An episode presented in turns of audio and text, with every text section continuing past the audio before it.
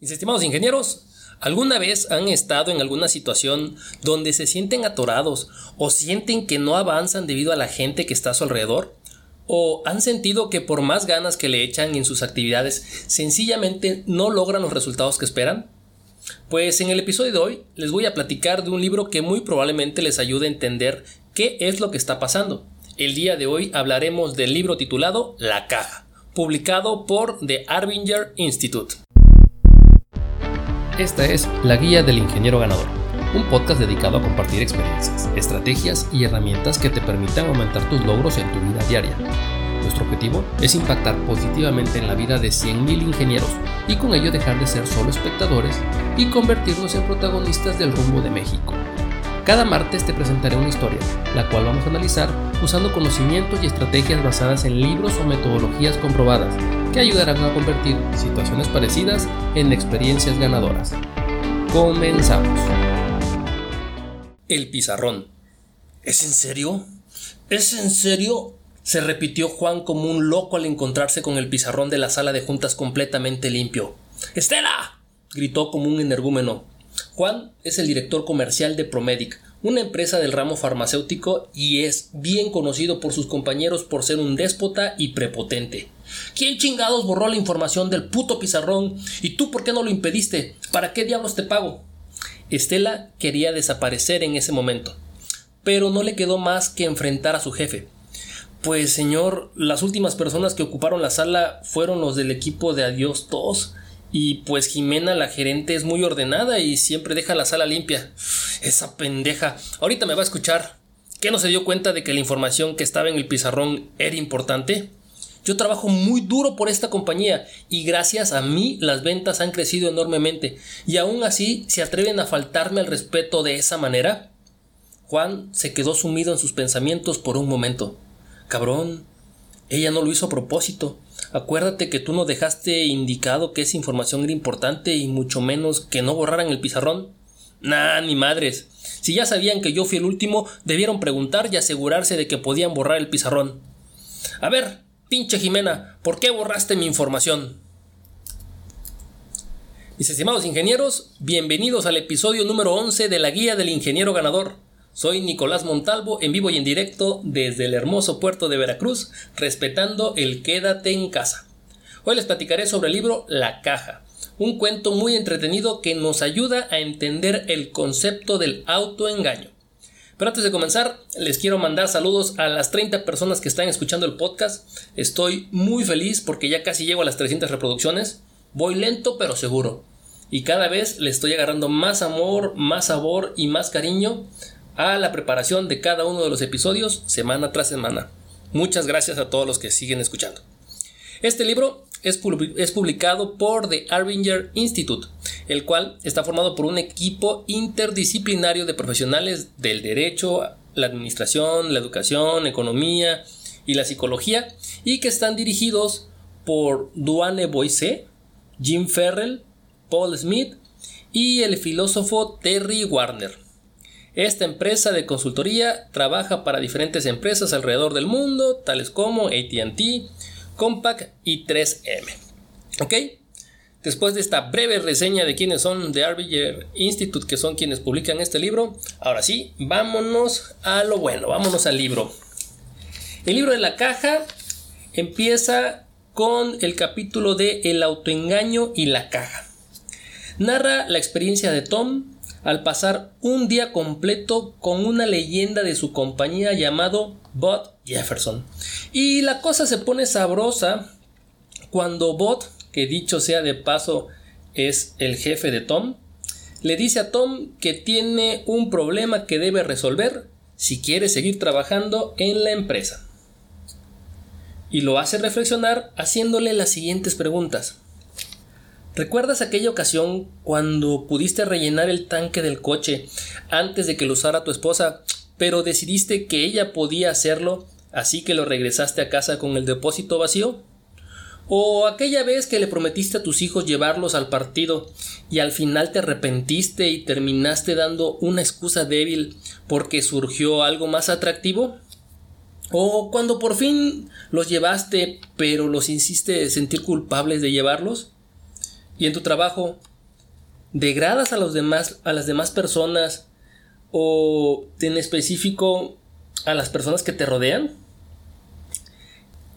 ¿Crees honradamente que debes de trabajar muy duro para alcanzar el éxito, pero estás atascado debido a la clase de gente con la que estás trabajando? Entonces le empieza a explicar cómo el principal problema al que nos enfrentamos como seres humanos es precisamente el no darnos cuenta que tenemos un problema. La ceguera ante nuestros problemas se define como autoengaño. En el libro le llaman estar dentro de la caja. En las organizaciones no hay nada más común que el autoengaño y existen diferentes formas de manifestarse. Un ejemplo es cuando después de una discusión con nuestras parejas, decimos o pedimos disculpas solo para terminar la pelea, pero realmente no lo sentimos. Y peor aún, cuando nos dicen que no lo decimos en serio, además nos indignamos y nos enojamos. Este es un factor que pocas veces tomamos en cuenta, pero que puede traer como consecuencia que la gente se aleje de nosotros o desde el punto de vista de equipos de trabajo puede provocar que nuestro liderazgo se reduzca, porque la gente nos rehuye. Otro de los problemas que vienen cuando estamos dentro de la caja es que vemos a las personas como objetos, cuyos deseos y necesidades son secundarias. Y miren, en este punto les voy a compartir una historia eh, que narran dentro del libro. Y habla precisamente de Bot en una situación de regreso a su casa, sentado en un avión, eh, después de un día muy pesado con muchos problemas. Eh, el señor este no quería tener absolutamente nada que ver con nadie más, no quería platicar con nadie, entonces decidió que el asiento de al lado que estaba desocupado, pues iba a evitar a toda costa que alguien más se sentara. Entonces decidió poner su maletín, extendió su periódico y eh, cada persona que pasaba él lo veía con una cara este malhumorado y así. Entonces al final de cuentas logró su objetivo. Luego hizo la comparación de la misma situación, pero él llegando con su esposa un poco tarde a abordar el avión, todos los asientos ocupados, una señora de igual forma sosteniendo un periódico, escuchando y viendo toda la situación donde Bot y su esposa no podían viajar juntos porque el avión estaba lleno, y la señora sin ningún tipo de beneficio o intención o con ningún deseo detrás, se levantó, le dijo a la sobrecargo que ella sin problema se podía cambiar de, asiento para que eh, tanto Bot como su esposa pudieran viajar juntos.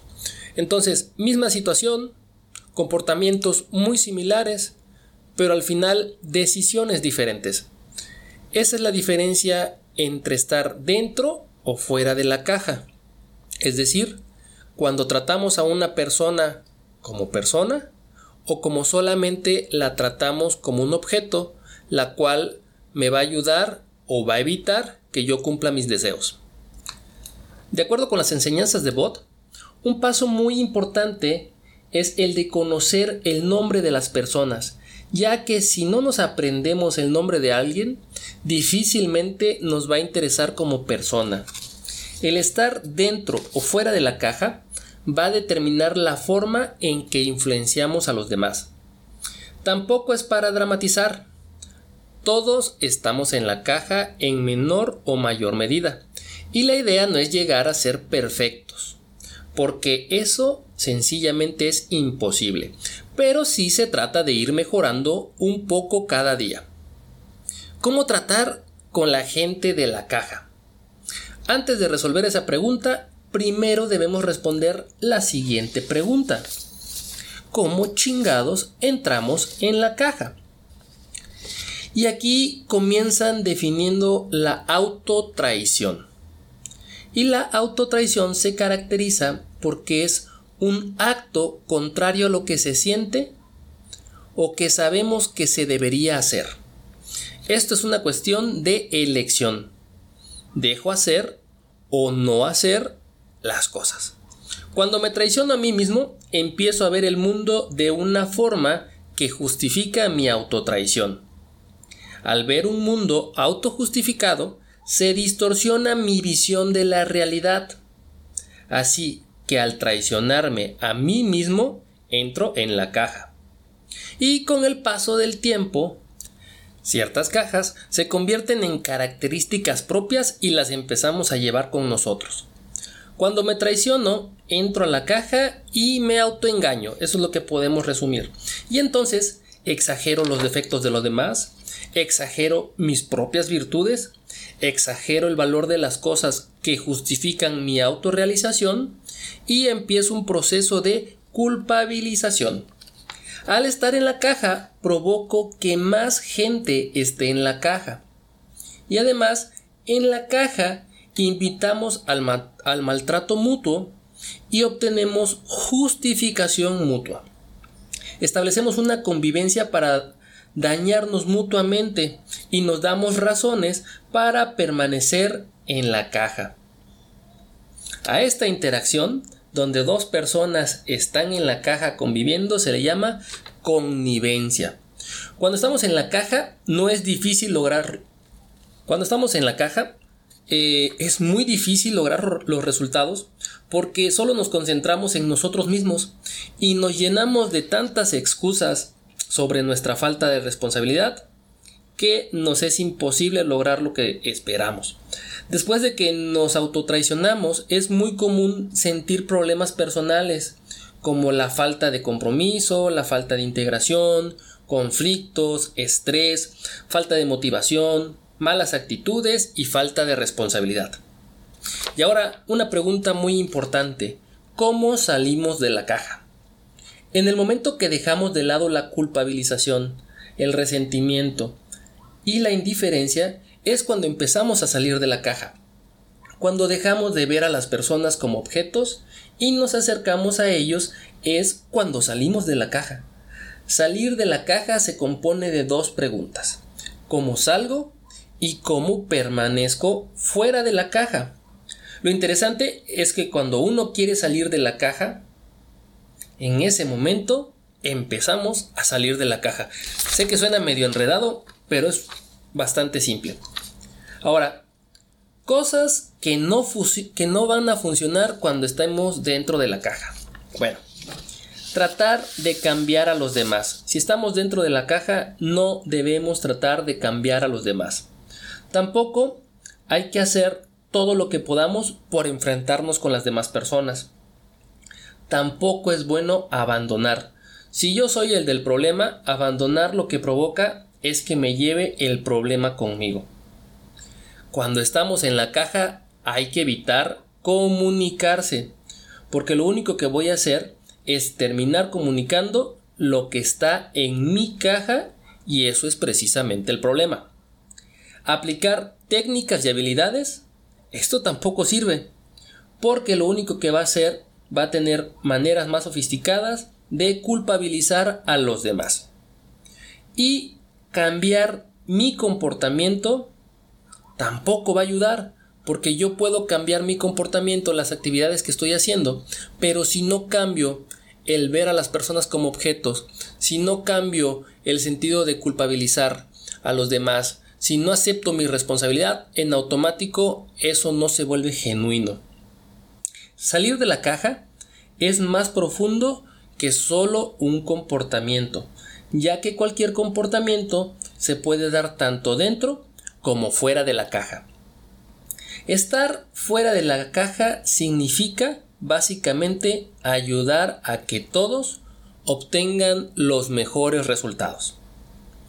Y bueno, al final ellos enlistan una serie de actividades que nos van a ayudar a mantenernos fuera de la caja. Entonces, es importante entender que la, auto, la autotraición conduce al autoengaño y por consecuencia nos conduce a la caja. Cuando se está en la caja no se puede concentrar uno en los resultados. Su influencia y su éxito dependerá de estar fuera de la caja. Se sale de la caja cuando uno deja de resistirse a otras personas. No intente ser perfecto, trate de mejorar. No utilice el vocabulario de la caja y todo lo demás con personas que no lo conozcan. Utilice los principios en su propia vida. No abandone cuando se dé cuenta de que ha estado dentro de la caja. No niegue haber estado en la caja cuando haya estado. Pida disculpas y siga adelante, tratando de ser más útiles para los demás. Y no se concentre en lo que hacen mal los demás, concéntrese en lo que puede usted hacer bien o usted puede hacer para ayudar a los demás. Y por último, no se preocupe por averiguar si los demás lo están ayudando. Preocúpese por asegurarse de que usted está ayudando a los demás. Esa es la forma de estar fuera de la caja. Pues bien, este ha sido el resumen del libro de la caja. Yo sé que se repite muchísimo la palabra a lo largo de, todo el episodio, pero creo que lo importante que debemos de quedarnos de, de esta situación es que la caja es algo que nosotros mismos construimos para ver el mundo de tal forma que nos podamos justificar y sentir bien cada vez que nos estamos traicionando o cada vez que sabemos que debimos de haber hecho algo o haber procedido de alguna forma y al final decidimos hacerlo de otra que nos hizo sentir mal. ¿Cuándo salimos de la caja? Bueno, cuando reconocemos esa situación y empezamos realmente a preocuparnos por las demás personas, cuando empezamos a ver a las personas como lo que son, personas con sentimientos, intereses y ver la forma en cómo podemos ayudarlos. Bueno, si les gustó este capítulo, por favor, este, les invito a que se suscriban en Spotify, que le den seguir para que semana tras semana, cada martes eh, en la noche, les avise de que ya hay un episodio nuevo. Eh, también los invito a que se metan a visitar la página de la guía del ingeniero ganador en Facebook, donde voy a estar posteando eh, resúmenes gráficos de los diferentes libros que estamos leyendo, o bueno, que estoy leyendo y compartiendo con ustedes. Y pues me gustaría mucho escuchar su retroalimentación, si lo que les estoy compartiendo aquí les ha ayudado o al menos los ha motivado a ir y comprar el libro porque lo que escucharon aquí fue de su interés. Y si no, pues bueno, eh, igual si no les gusta pueden escribirme, decir, oye cabrón, puedes cambiarle esto, puedes mejorar esto, o sugerencias, ¿por qué mejor no haces esto? Yo la verdad estoy súper abierto, la verdad es que eh, la, la idea es que sea algo útil para la gente que lo escucha. Y bueno, en el, en el trayecto pues yo aprender cosas, ¿verdad? Pues bueno, si no hay más que decir, me despido de ustedes dándoles las gracias una vez más por haberme acompañado en este episodio y nos vemos la próxima. Salud, ey.